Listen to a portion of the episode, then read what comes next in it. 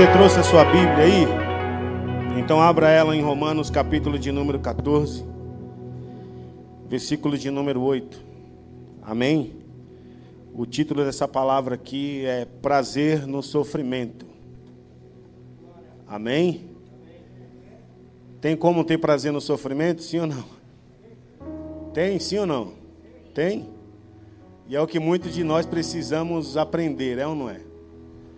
Olha para o irmão aí e diz: irmão, hoje vai ser doído. Amém? Hoje você vai sair daqui aprendendo a sofrer. Glória a Deus. Amém? Quem quer sofrer, irmão? Quem quer sofrer aqui? Ninguém, né? Acredito que ninguém. Pastor, não estou preparado para sofrer, não. E hoje você vai ver que muitos crentes, muitos cristãos aí, eles não estão preparados mesmo para o dia do sofrimento. E você vai ver que a Bíblia não mostra e não dá nenhuma facilidade para nós. Porque uma vez que nós ouvimos facilidade, foi a religião que pregou isso. E quando nós aprendemos isso por meio da religião, a religião automaticamente ela nos enganou, mostrando um evangelho maquiado. E o que é um evangelho maquiado? É um evangelho que é um evangelho, mas é um evangelho genérico. Já tomou aquele remédio genérico? Ele tem a mesma eficácia do original? Porque o remédio genérico ele tem 70% de eficácia do original. Aí eu não sou não sou químico, mas eu sei mais ou menos dessa parada aí. E não tem o mesmo valor. Assim é o evangelho que é se pregado hoje. É um evangelho de muita facilidade, de muitas coisas, mas lembrando que, obrigado. Lembrando que o evangelho de Jesus Cristo, ele não mostra facilidade para ninguém. O evangelho vai vai falar para que você possa sofrer por Cristo, porque foi para isso que nós fomos gerados, foi para isso que nós fomos preparados na vida de Jesus. Amém? E é somente a Bíblia diz que é por meio de tribulações que nós entramos no seu reino. Então você vai perceber que por meio de tribulações, de sofrimento, Deus usou isso para tirar o povo do Egito e ensinou eles a caminhar no deserto por meio do sofrimento, para testar eles, para provar eles, para alinhar a vida deles junto com Deus. E você vai ver que a igreja não é da, é da mesma forma. Então, se você faz parte de igreja e você quer fazer parte desse, dessa assembleia, então esteja preparado para sofrer. Amém? Olha para o irmão e diz: irmão, você está preparado para sofrer? Aleluia. Vamos lá. Romanos capítulo de número 14, versículo de número 8, diz assim: Porque se vivemos para o Senhor, vivemos. Se morremos para o Senhor, o que? Quer pois vivamos ou morramos, somos de quem? Do Senhor. Posso ouvir um amém aí? Então quer dizer que você vivendo ou morrendo, você é de quem?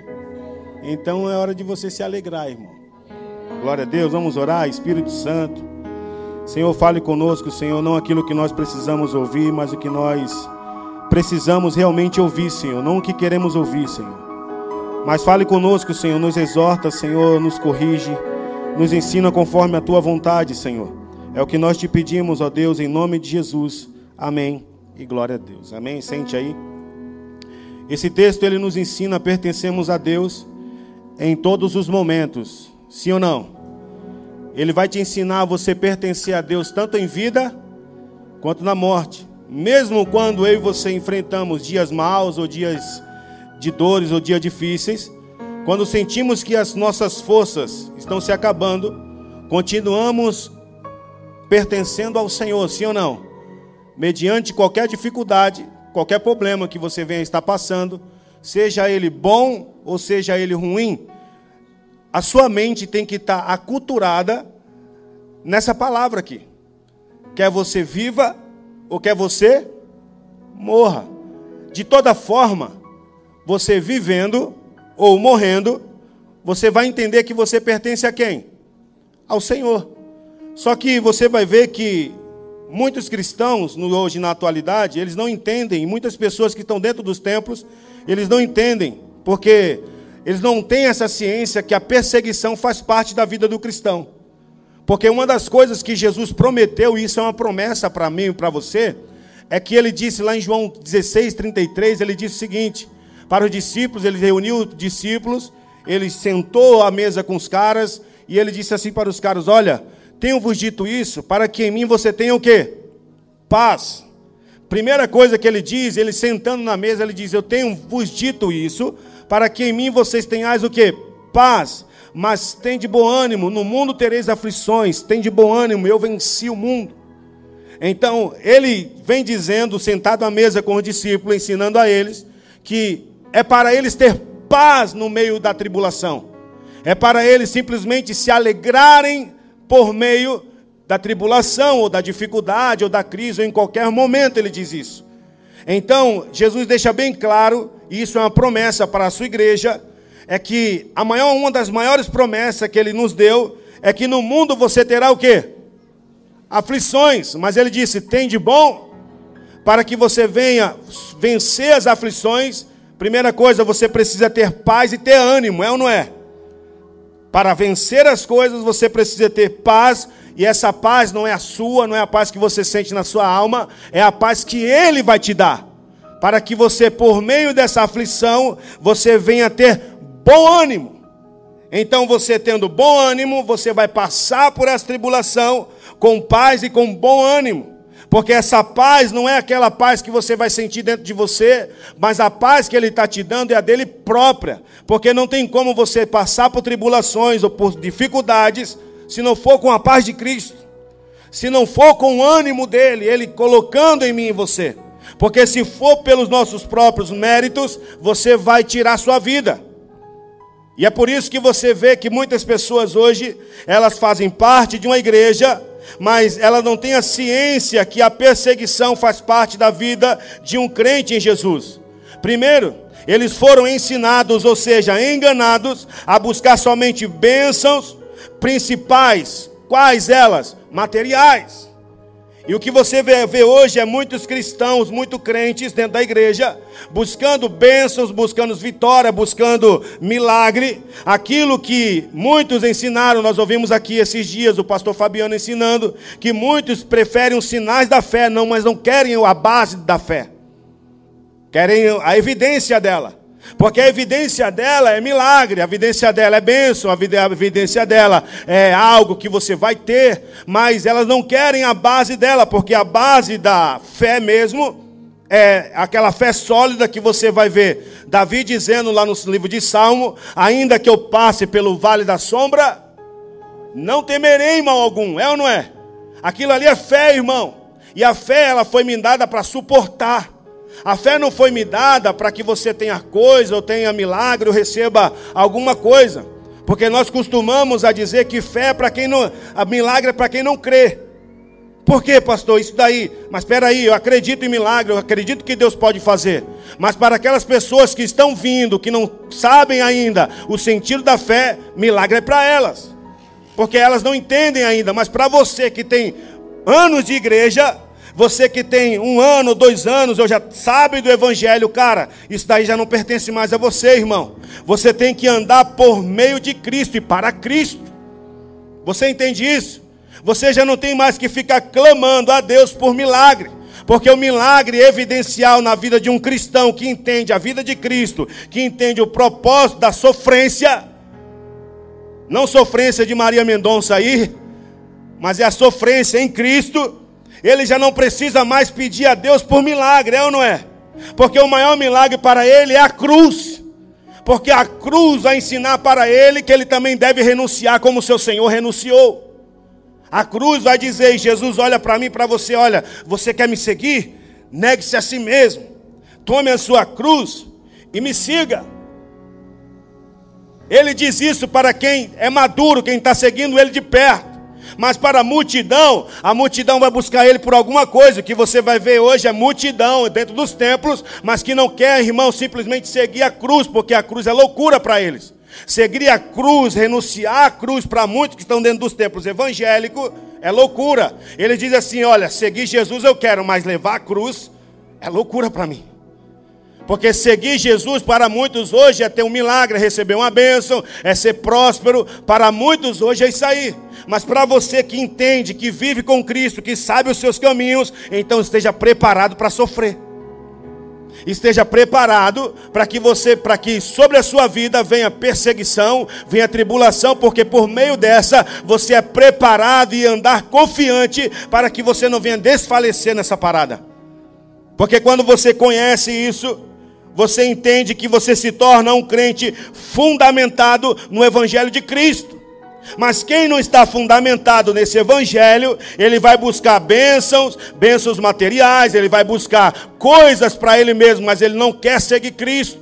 E se você está aqui hoje e você veio buscar um milagre para você, você veio no lugar errado.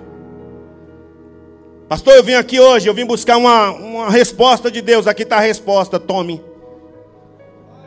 Está a resposta para você. Aqui está a resposta. Porque o evangelho, irmão, não massageia ninguém, irmão. Eu digo sempre o seguinte: que o pau que bate João bate Maria também. Então, perceba o seguinte: que o Evangelho ele não veio massagear aí você. Pelo contrário, o Evangelho veio acabar comigo com você. E se você deseja seguir esse Evangelho aqui, é você também que está nos assistindo também.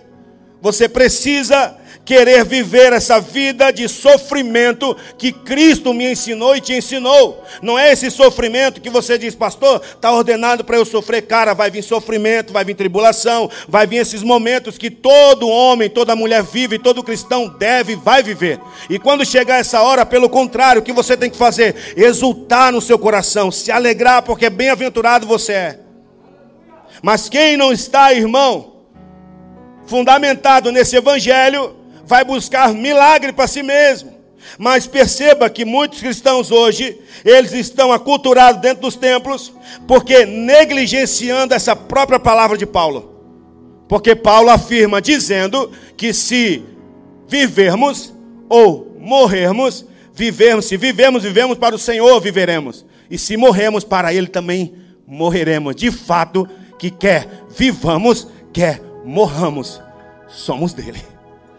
Isso aqui é uma segurança, irmão. Isso aqui é uma segurança para você que no dia mal você fica lá atordoado. Deus, eu vou morrer, cara. A morte está chegando, irmão. O que eu vou te, te falar é, cara, se a morte está chegando, se alegre. Pastor, se alegrar.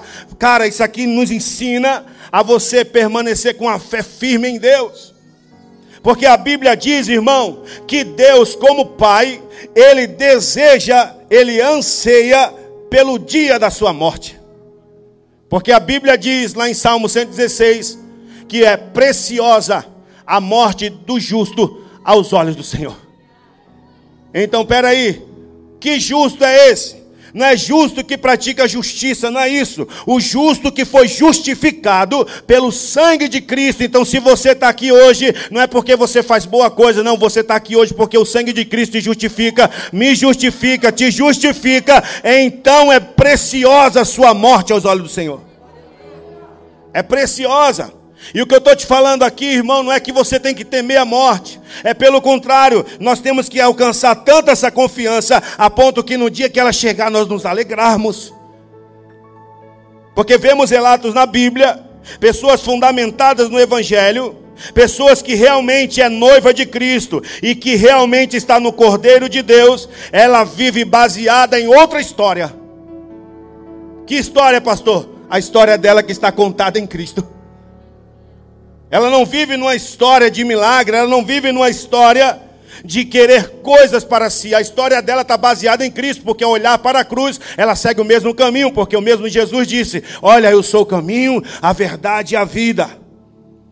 E se você quiser me seguir, ele disse: Venha após mim. Venha após mim. Perceba que ele está fazendo um caminho, o caminho aonde ele foi parar esse caminho? O fim da linha dele foi a cruz. E a mesma parada é para você e para mim. O fim da linha é eu e você carregarmos a cruz.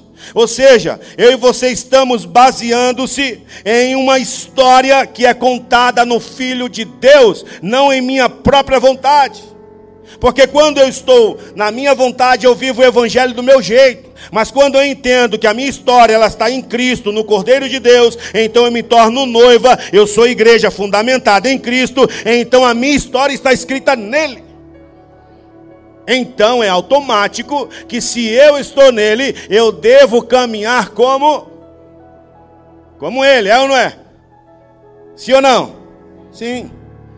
Porque João 2:5 1 João 2,5, 6, ele diz: Olha, aquele que abre a boca para dizer, que afirma, com a sua convicção, que diz que está nele, deve caminhar ou andar como ele. E quantos aqui hoje afirmam e abrem a sua boca para dizer, pastor, eu estou em Cristo, quem está em Cristo? Sim ou não? Você está em Cristo? Então você é nova criatura, sim ou não? Se é uma nova criatura, a sua caminhada tem que ser igual a Cristo. A sua caminhada tem que ser igual a Cristo. Seja você mulher ou homem.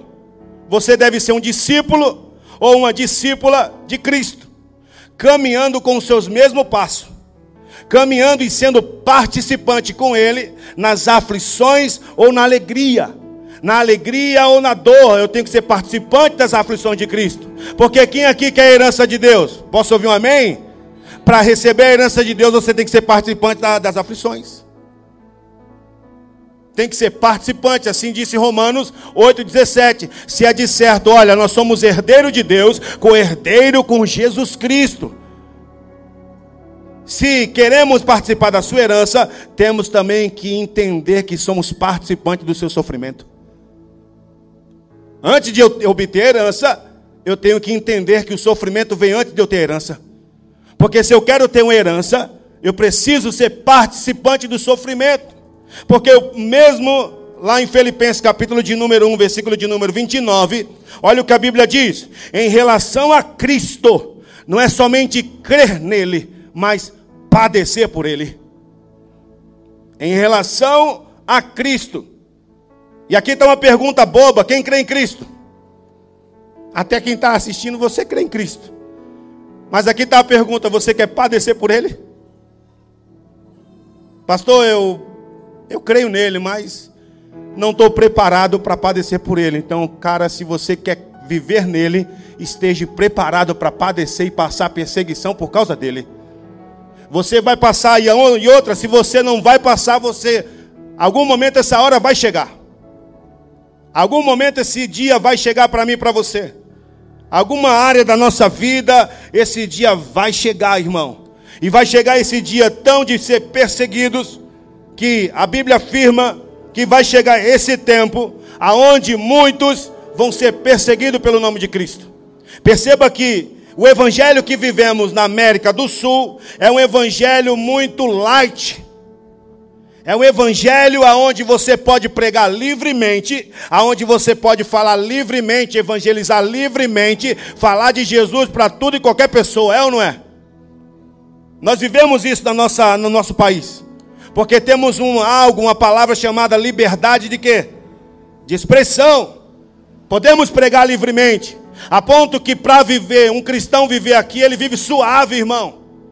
Ele vive suave bright suave na nave.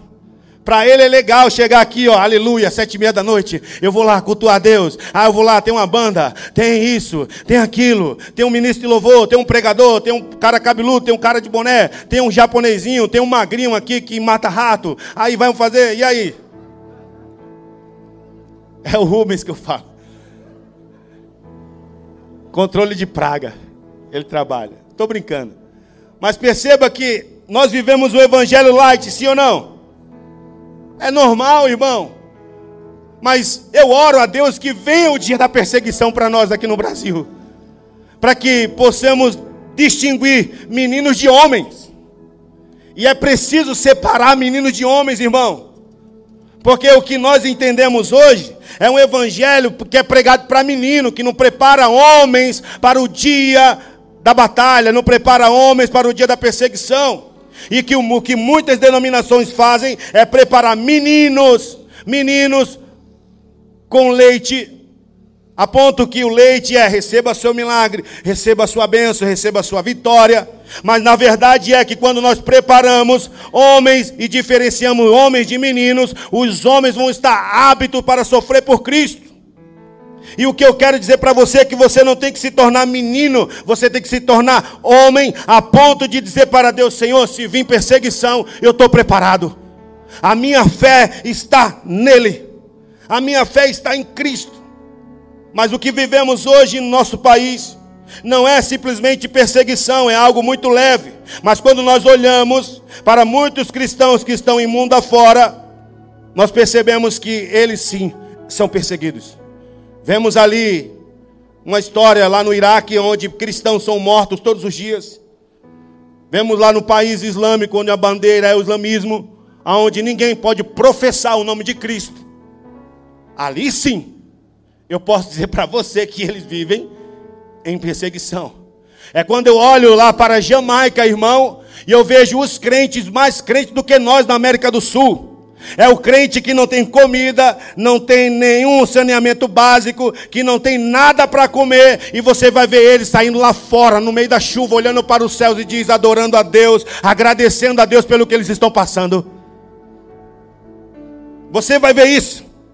Eles olhando, irmão, foi um furacão, irmão, passou lá algum tempo, arrastou tudo, perderam tudo, casa, tudo, já o que não tinha. E você vai ver que, pode puxar na internet, os cristãos que perderam tudo por meio de um furacão, de um terremoto. Você vai ver que eles saem à praia, cara.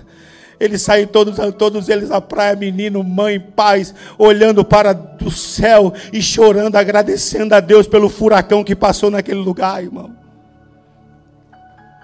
engrandecendo o nome do Senhor e olhando, e eu olhei aquilo, eu falei, cara, como que pode?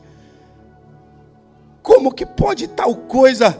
E quando eu vi aquele relato que passou na, na, na TV e passou na, na, na internet, eu vi, Deus, na verdade é que eu não sei quem é você ainda. Esses caras não têm nada. E eu ao mesmo tempo tenho tudo, tenho uma vida, tenho uma casa, eu durmo bem, eu eu como bem, eu trabalho, eu tenho dinheiro, e eles lá não têm nada, a ponto que a fé deles, irmão, não está baseada no que tem, a fé deles está baseada em Cristo. E o que eu quero dizer para você é que qualquer coisa que venha acontecer, a sua confiança, o seu crer, algo que está em Cristo, você tem que permanecer até o final a ponto que as suas mãos, mesmo você sofrendo, enfrentando perseguição, luta, tribulação, mesmo mediante tudo isso, no seu coração, na sua mente, você vai estar com essa palavra: em tudo nós somos mais do que vencedores por meio de Cristo Jesus. Em tudo. Então, por favor, quando chegar a faltar tudo, vá para a oração e agradeça a Deus. Está doente? Agradeça a Deus. Tem câncer? Levante a mão e adore a Deus. Porque aquele câncer ele vai matar seu corpo, mas não vai matar sua alma e nem, nem o seu espírito.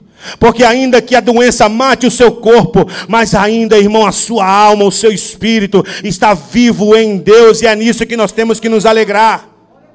É nisso é olhar para a sua vida e você se dizer: Eu sou um vencedor em Cristo Jesus. Mas olhando para esses caras que são perseguidos realmente, que perdem tudo, mas olham para o céu e ao mesmo tempo tem o Senhor Jesus como a sua herança, você vê, irmão, que a fé deles é mais convicta do que a minha a sua. E eu não quero me dizer aqui um homem especial, dizer que eu tenho fé. Na verdade é que eu preciso conhecer Cristo todos os dias para que a minha fé, a minha confiança venha aumentar cada dia. E tanto eu quanto você, seja jovem, seja ah, seja idoso, de 80 para baixo ou de 100 para baixo, o que você tem que entender é: peraí, eu tenho que sentir prazer, pastor, no sofrimento, sinta, mas sinta por amor a Ele. Sinta prazer nas perseguições, sinta prazer na doença, sinta prazer em qualquer coisa, para que por meio dessas coisas você glorifique a Deus que está te vendo, a Deus que te assiste. É você olhar para aqueles caras e a vida deles ministrar para nós. É nós olharmos para a Bíblia e ver, irmão, que não somente os caras, mas o maior, o maior modelo nosso, ele foi perseguido, ele mesmo sem pecado, ele sofreu. Perceba que ele mesmo, sem pecado, ele se humilhou. Perceba que o próprio Deus, o soberano, o Criador, ele tomou a forma de criatura, tomou a sua forma de servo, e aquele servo que veio para servir a todos. E a Bíblia diz que ele também padeceu. Olhando que ele tomou a sua forma, a minha forma e a sua forma, e a Bíblia diz que ele foi achado como servo, para ser servo de todos. Perceba que ele também passou perseguição. A Bíblia diz que ele sofreu, ele sofreu blasfêmias. A Bíblia diz que ele serviu a todos, foi para a cruz, sofreu blasfêmias, escárnio, rejeição, desceu ao nível mais baixo, tendo a morte de cruz, mas a recompensa dele era mais sublime. Perceba que a recompensa de Cristo, por ele se rebaixar, por ele se descer ao nível mais profundo, foi achado como servo, sofreu escárnio, foi cuspido no rosto, foi esbofeteado, mas dentro dele a sua recompensa era uma recompensa sublime. Ele é o nosso modelo. Então ele foi achado dessa forma, e a recompensa que ele tinha Paulo afirma que Deus soberanamente lhe deu um nome que está acima de todo nome. A Bíblia diz que ao nome de Cristo todo joelho se dobrará e toda língua confessará que Ele é o Senhor da glória de Deus. Aleluia! Essa era a recompensa dele porque ele sofreu escárnio, sofreu perseguição, rejeição, foi cuspido, esbofeteado, mas a recompensa dele era: o meu Pai me dará a minha recompensa de o meu nome ser elevado, onde todos os anjos e demônios, toda a criação se dobrará ao seu nome. Por isso que a Bíblia diz que Deus o exaltou soberanamente. Porque a Bíblia diz que ele foi achado em forma de servo.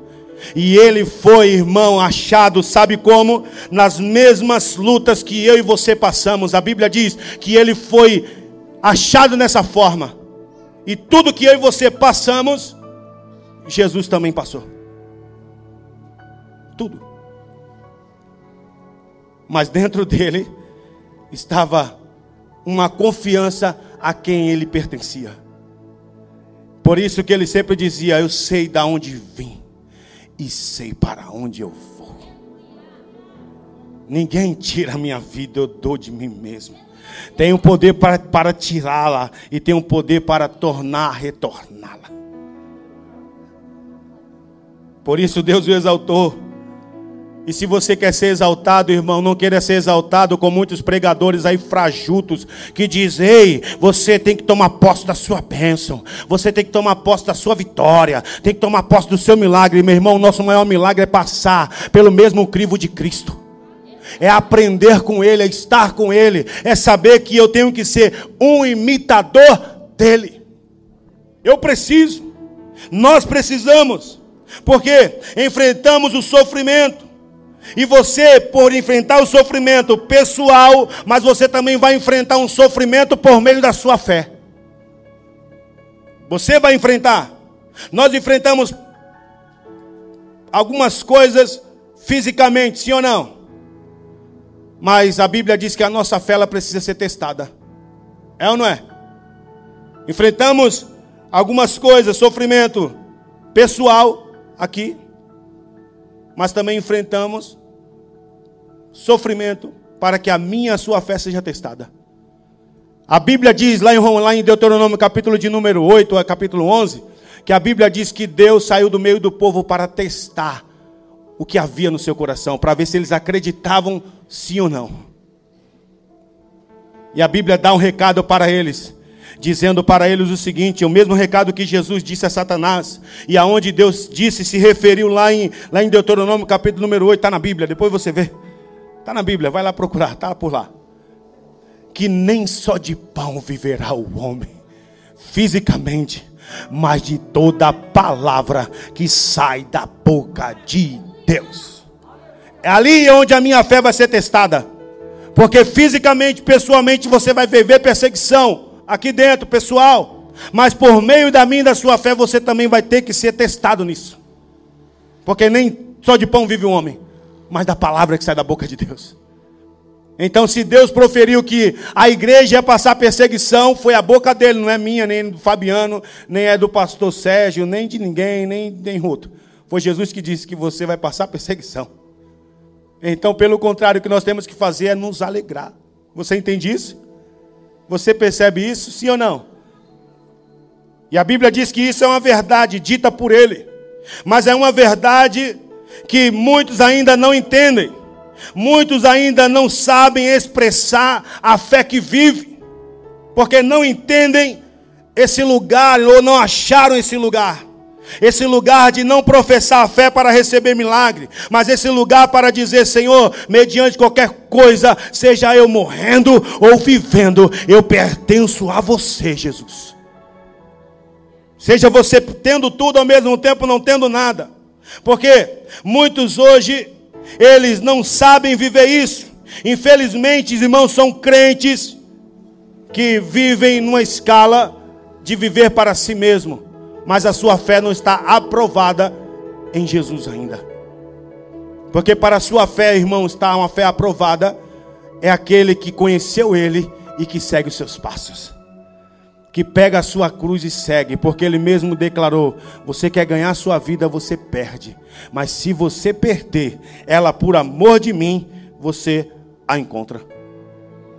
Então o que nós precisamos é ser crentes maduros, cristãos provados, crianças provadas, crianças que entendem o sangue de Cristo, que se alegram, ela sendo adulta ou idoso ou avançado de idade, ela se alegra sofrendo perseguição, ela se alegra pelo nome de Cristo. Porque a única segurança de quem está seguindo este caminho, ele só tem um nome a se pegar. E só existe um nome aonde te traz segurança. Não é o nome do pastor, não é um pastor que vai orar por você, e nesse dia, não vai ter eu, nem o Fabiano, nem ninguém para orar por você. Vai ser a sua confiança, o seu relacionamento que você tem com esse Cristo, que você confessa e acorda todas as manhãs para se relacionar com Ele. Porque nesse lugar, irmão, não tem pastor que vai te socorrer. Eu vou dizer para você, viu? Quem é casado aí? É casado? Esquece, teu marido não vai estar lá não. Esquece que tua esposa também não vai estar lá. Você que é jovem aí, não vai ter ninguém para te socorrer. Nenhuma segurança. Mas aqueles que estão nesse caminho, irmão, eu declaro ele para ele afirmando o seguinte: vai lá, lê Isaías 50, 10 e você vai perceber que ainda que você passe por meio da escuridão, que não haja nenhum sinal de Deus, confie nele. Confie no seu Deus. É isso que Isaías disse. Confie nele. Porque não vai ter, irmão, nenhuma segurança de homens para te segurar nesse dia. Porque se você tem convicção que a sua vida está em Cristo, então você se alegra morrendo, se alegra vivendo. Quer morra, quer viva, eu pertenço a Ele, porque a minha segurança está nele. Então eu estou apto para sofrer perseguição, as mais terríveis possíveis. Porque, ainda que a notícia que o mundo venha dar para mim, a minha confiança não está na notícia, a minha confiança está baseada na Bíblia, aonde Cristo me garantiu que por Ele eu tenho que passar perseguição. Não é, irmão, que a mídia vai dizer que está tudo legal, está tudo entrando no eixo, irmão. Olha para olha o cenário hoje. Você vê que está todo mundo, o mundo já não é mais do mesmo jeito, então não é? E aí, muitos estão aí procurando a vacina, eu oro para que venha essa vacina mesmo, mas quando eu olho para a Bíblia, eu vejo que tem algo pior para vir. A igreja já está na tribulação e ela não está nem percebendo. E o que muitos estão querendo fazer hoje é salvar a sua vida. Mas a igreja verdadeira, ela não quer salvar a sua vida, ela quer dar a vida para salvar muitos. A igreja verdadeira, ela não está reunida, irmão, em quatro paredes, ela está orando a Deus, dizendo: Deus, envia alguém, porque eu quero dar minha vida por alguém, eu quero gastar tempo por alguém, para que aquela pessoa tenha a mesma confiança que eu tenha. Eu quero animar o desanimado, eu quero socorrer o que está abatido, eu quero fortalecer aquele que está com os joelhos trementes. Porque a confiança de uma igreja que não está pegada à notícia, ela está baseada na promessa de Cristo. E quando ele disse que é necessário que você sofra, que você padeça pelo seu nome, tudo isso é para atestar a minha a sua fé. Tudo isso. E a sua fé ela vai ser provada, irmão. Ela vai ser provada por meio disso. Então, se você não está sofrendo, eu não quero ser um profeta aqui do caos ou um pastor do caos, você vai sofrer. Vai sofrer. Eu não quero maquiar uma palavra, irmão, dizer para você que o Evangelho tem bênção, que o Evangelho tem milagre, ainda que ele tenha, mas não é a mensagem real do Evangelho. Isso daqui é a segunda mensagem do Evangelho, porque a primeira mensagem do Evangelho é: ide por todo mundo, pregai o Evangelho a toda criatura. Quem crê e for batizado será salvo. Você vai tocar em serpente, ela não vai te fazer mal, mas a mensagem é: ide pregai o Evangelho, e os sinais seguiriam aos que crerem. É nisso. A primeira mensagem é o Evangelho. A primeira mensagem, porque a segunda mensagem é o sinal, irmão. Porque o sinal vem acompanhando por meio do Evangelho. Então, quem vive o Evangelho, ele não está apegado em notícia de mídia.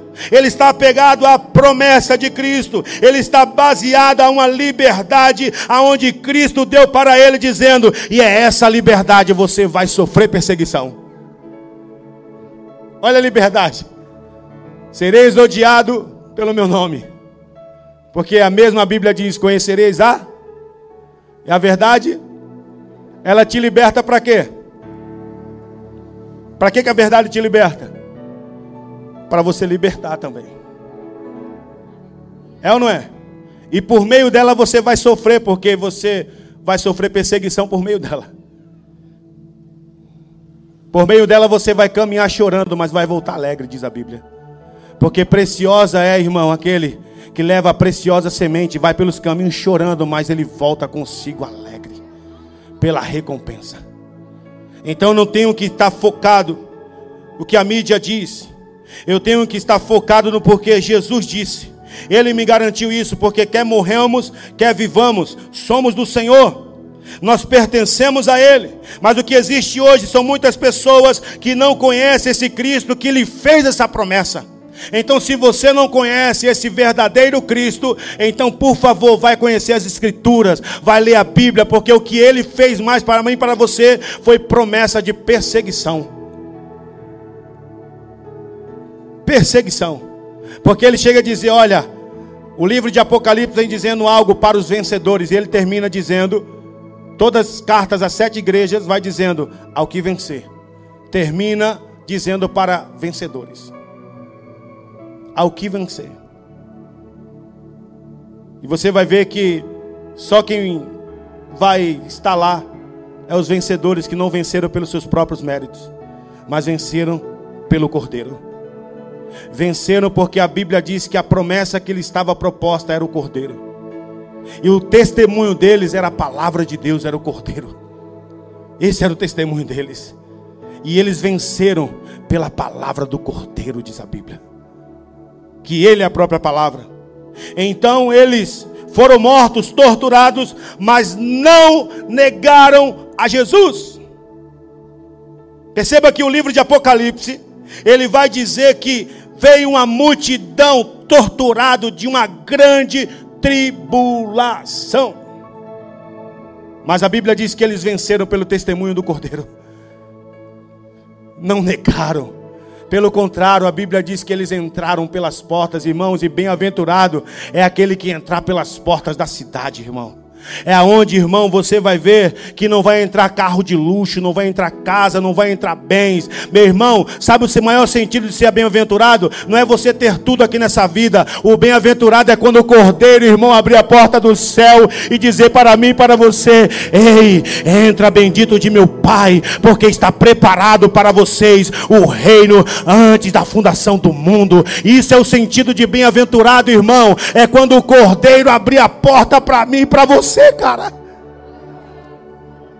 É quando o cordeiro, irmão, ele olhar para mim para você. Entra. Porque a entrada da porta é pelos, para os vencedores, irmão. E você sabe o que é a palavra vencedor? Divide ela aí. Divide essa palavra. É vencer o que? As dores. Bem-aventurado vai ser esse dia quando Ele nos abrir a porta e dizer: Vinde, benditos de meu Pai, porque o reino está preparado para vocês antes da fundação do mundo. Cara, lindo vai ser esse dia, irmão.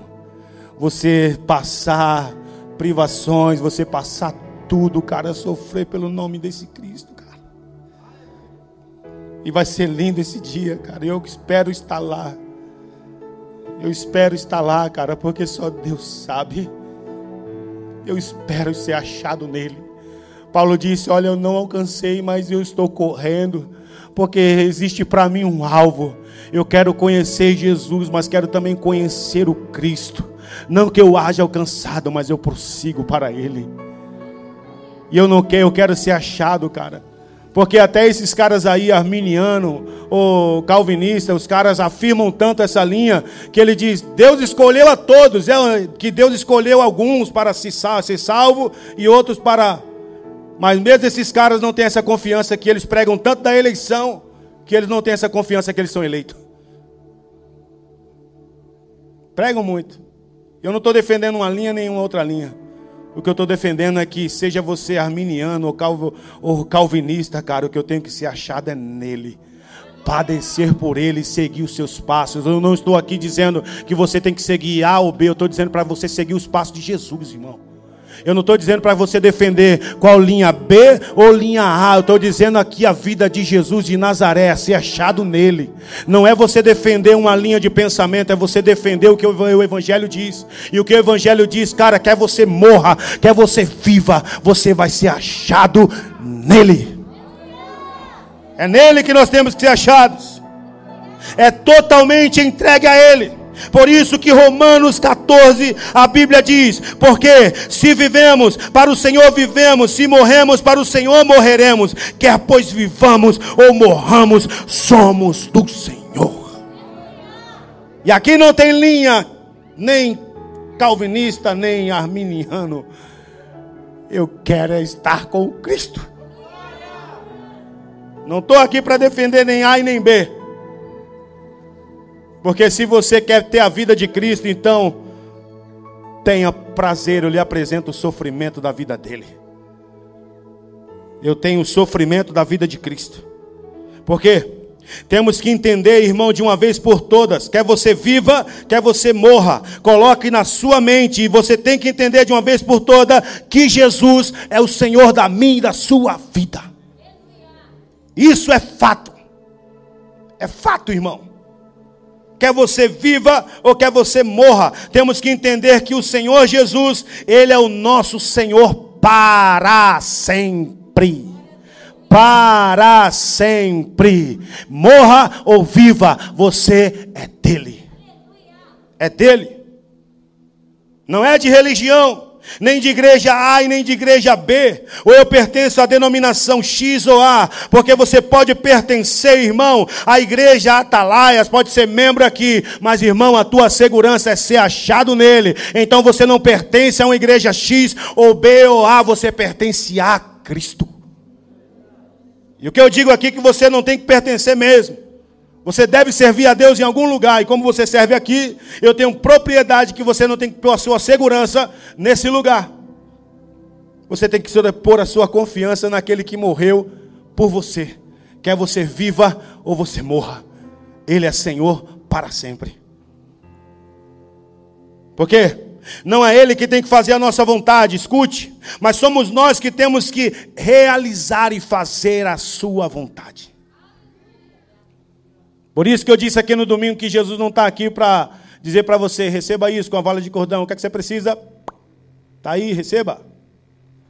E eu vi muitos pregadores no início do ano, irmão, eles pregando uma balela de evangelho, dizendo: Olha, esse ano de 2021 vai ser o ano da sua vitória, o ano do seu milagre. Eu mandei mensagem para um: Ei, cara, por favor, prega o evangelho. Para de falar essa besteira, irmão, porque nós estamos vivendo no fim da igreja. Então você é um mentiroso. Você que pregou aí dizendo: Ah, não, receba o seu milagre, vai ser o ano da sua vitória, vai ser o ano do seu milagre. Cara, eu acredito que isso pode ser, mas não ponha a sua confiança nisso, porque a sua confiança tem que estar em Deus, que te prometeu algo maior e sublime, irmão. A tua vida e a minha vida escondida em Cristo por meio de Deus, o Pai. É nisso, irmão. Então você vai entender que Ele não está aqui para fazer a sua vontade, mas eu e você estamos aqui para cumprir a vontade dEle, a qual a Bíblia diz que ela é boa, é agradável e é perfeita. Ela é boa, ela é agradável, diz a Bíblia, e ela é perfeita. E sabe qual é a perfeita, irmão? Porque a boa vontade é o que você vive hoje. Agradável, irmão, é quando você prega, canta, evangeliza, fala de Jesus para alguém, isso é agradável. Mas a perfeita, irmão, é quando você segue os passos dele. Estou caminhando os mesmos passos dele. Que passo? A perfeita vontade dele. Vá para a cruz. Siga os meus passos. Seja um homem, uma mulher eficaz. Não seja eficiente, seja eficaz no que você serve. Porque o que você vai ver hoje, irmão, é homens e mulheres eficientes, mas não eficazes. E os céus não quer homens eficientes. Os céus deseja homens eficazes, que projeta algo em Cristo e cumpre e vai até o final. Porque Jesus, ele não foi eficiente, ele foi eficaz. Porquanto ele abrindo a sua boca, ele disse: "Eu sei da onde vim e sei para onde vou". Então quem é eficaz, irmão, ele não vive a boa, ele não vive agradável. Quem é eficaz vive a vida perfeita. Quem é eficaz vive isso. Então, se você deseja seguir Cristo, então não procure a boa, não procure a agradável, procure a perfeita. Porque você vive o que é bom, vive o que é agradável, mas Deus quer o que você viva o perfeito. E é por meio de crises, por meio de tribulações que você vai entender a perfeição. É onde Deus está aperfeiçoando eu e você, assim como ele aperfeiçoou Israel no deserto, por meio de faltando de água, faltando pão, Deus deixando eles passar muitas privações, era Deus aperfeiçoando eles, porque ainda que eles lá no Egito, a Bíblia diz que eles desejaram comer sopa de alho, sopa de cebola. Alguém já comeu isso? Desejaram e Deus foi lá e deixou passar sede e fome. Mas na verdade é que Deus estava tratando eles, forjando eles. E para que você viva isso, Deus vai forjar você. Deus vai provar eu e você, vai vir provações. E eu acredito que chegará o dia que o Brasil será perseguido, irmão. Eu acredito que o que vivemos aqui chegará o dia que os cristãos no Brasil vão ser perseguidos e já estão sendo perseguidos por meio da política, a política enfrentando tudo, e vai começar por aí, irmão. Vai começar por aí. Então, irmão, se prepare, irmão, para viver uma vida em Cristo escondida nele. Se prepare para viver esse evangelho, não um evangelho conforme o que você quer viver, mas um evangelho aonde você é fraco, você se torna forte, mas forte pelo meio de Cristo. É como o apóstolo Paulo disse lá em 2 Coríntios, capítulo de número 12, versículo de número 10. Olha o que ele diz: "Pelo que sinto prazer nas fraquezas, nas injuras, nas necessidades, nas, nas perseguições, nas angústias, por amor de Cristo, porque quando sou fraco, então eu me torno forte. Ele disse que sente prazer, irmão. Você entende isso? Tu entende isso? Você entende essa palavra? Você está entendendo isso? Senão eu prego tudo de novo, irmão. Você entende isso? Essa palavra é ruim de ouvir, irmão, é ruim mesmo. Mas é algo que vai sarar e você, que vai preparar você ser uma mulher forte, um homem forte por meio de qualquer dificuldade. É onde pode estar faltando tudo e você está adorando a Deus, agradecendo a Ele. Essa palavra te prepara para isso. Mas você consegue entender? 2 Coríntios 12, 10, quando ele diz: Pelo que sinto prazer nas fraquezas. Como pode um cara sentir prazer na fraqueza? Como pode ele sentir prazer nas injúrias, nas necessidades, nas perseguições e ainda mais na angústia? Você já se sentiu assim? Eu acredito que não. Mas esse cara que é chamado Paulo é um modelo a ser, modelo não exemplo, né? Porque modelo é Cristo. Ele é um exemplo onde ele diz que sente prazer nas fraquezas, injúrias, necessidades, nas perseguições e nas angústias. Tudo por amor a Cristo. Tudo por amor a Ele. Quando você estiver angustiado, a palavra é para você é prazer. Cutuca o irmão aí, irmão, quando tu estiver angustiado. A palavra que você tem que sentir é prazer. Quando você se sentir fraco, sinta prazer. Quando você se sentir injuriado, tenha prazer. Quando você sentir necessidade, tenha prazer. Quando você sentir, irmão, perseguição, sendo perseguido, sinta prazer nisso. Tudo por amor a Cristo. Porque Ele disse: Porque quando sou fraco, então é que eu estou forte. Eu não sei você, cara, essa palavra está queimando dentro de mim, irmão. Eu tenho uma expectativa, irmão, que vai vir muitas coisas para nós, irmão. E outra, não vai vir milagre, não, irmão. Vai vir perseguição, aleluia. Vai vir dores, vai vir momentos difíceis, cara. Mas por favor, se alegre nelas. Se alegre nela. Talvez a empresa, o trabalho vai mal, cara. Tá tudo difícil. Vai para a oração, bota teu joelho e diz: Deus, eu te dou graças. Porque você sabe do que eu necessito. Você sabe do que eu preciso porque a minha confiança não está no que eu tenho, a minha confiança está naquele que é eterno, está naquele que rege a minha vida está naquele que domina a minha vida, a minha família, os meus filhos, aquele que governa, é o, é o guarda de Israel, que não tosqueneja, que nem pisca, mas ele me guarda todos os dias. Ainda, irmão, que você venha passar por tudo, a sua confiança tem que estar em Cristo, porque por meio da fraqueza, então você encontra força. Por isso que o apóstolo Paulo estava dizendo que a percepção dele sobre a verdadeira natureza dos seus sofrimentos, ele estava capacitado em suas razões, porque as suas razões estavam em Cristo.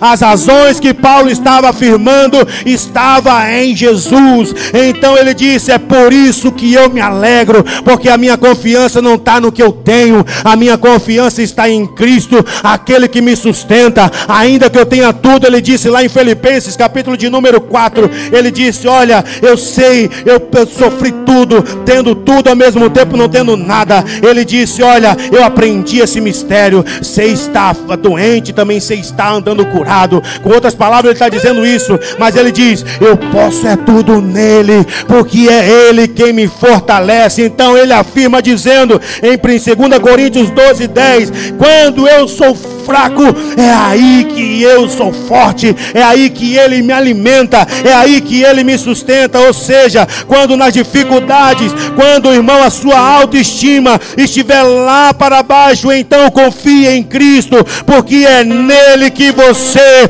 recebe uma força sem medida. Aleluia!